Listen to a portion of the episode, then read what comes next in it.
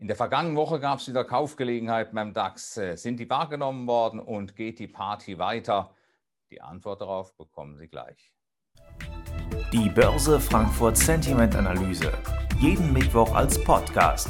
Zum Abonnieren fast überall, wo es Podcasts gibt. Hallo Herr Goldberg, angesichts des leichten DAX-Abtauchers äh, haben denn unsere befragten institutionellen Investoren in diese Schwächephase reingekauft?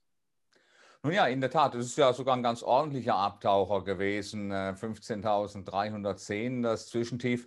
Äh, das war schon äh, ganz ordentlich. Und tatsächlich ist es so, dass unser Börse Frankfurt Sentiment Index hier einen deutlichen Sprung nach oben gemacht. Das heißt also, die Pessimisten aus der Vorwoche, sie haben sich ein Herz gefasst, haben Positionen glattgestellt, Gewinne mitgenommen und sind sogar zu zwei Dritteln auf die Long-Seite gegangen. Das heißt also hier, wir haben, der Blick auf die Grafik zeigt das, einen Anstieg im Börse Frankfurt Sentiment Index von sage und schreibe 25 Punkten von minus 20 auf plus 5.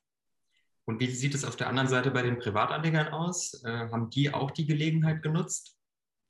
Ja, natürlich äh, in viel geringerem Umfang. Äh, da war natürlich vorher auch nicht äh, dieses, ja, diese recht große Positionierung auf einen Rücksetzer beim DAX gewesen. Da hat man hier auch Gewinne mitgenommen. Der Börse Frankfurt Sentiment Index der Privatanleger der steigt vergleichsweise gering an, von minus 1 auf plus 4, das ist ein Zuwachs von 5 Punkten. Aber damit sind im Prinzip beide Sentiment-Indizes endlich mal wieder ganz nah beieinander. Wir haben ja starke Abweichungen in den vergangenen beiden Wochen gesehen. Das ist jetzt zumindest aufgelöst.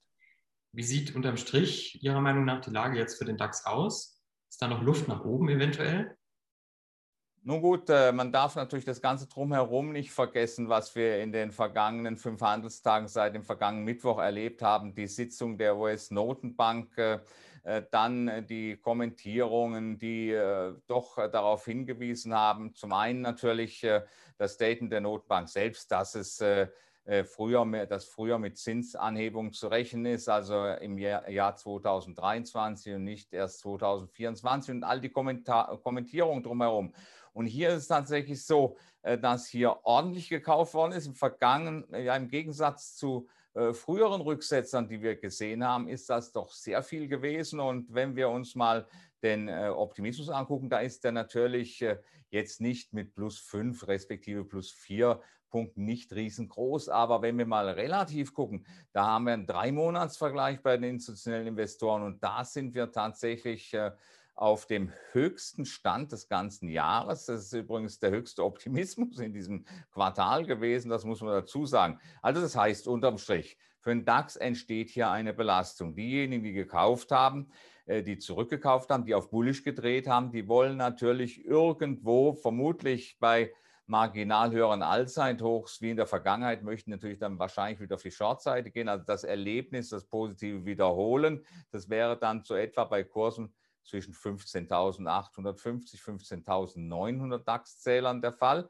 Aber was natürlich schwierig ist, ist die Unterseite. Die ist nicht mehr so gut unterstützt wie zuvor, weil eben Teil der Nachfrage gesättigt worden ist. Und das heißt, äh, äh, dass diejenigen, die hier eventuell noch zum Zuge kommen würden, kommen möchten, das vermutlich erst im Bereich 15.100 tun werden. Das heißt also, unterm Strich ist die Situation für den DAX schwieriger geworden. Die Unterseite ist anfälliger als zuvor. Vielen Dank für Ihre Einschätzung, Herr Goldberg, und bis nächste Woche. Gerne. Die Börse Frankfurt Sentiment Analyse. Jeden Mittwoch als Podcast. Zum Abonnieren fast überall, wo es Podcasts gibt.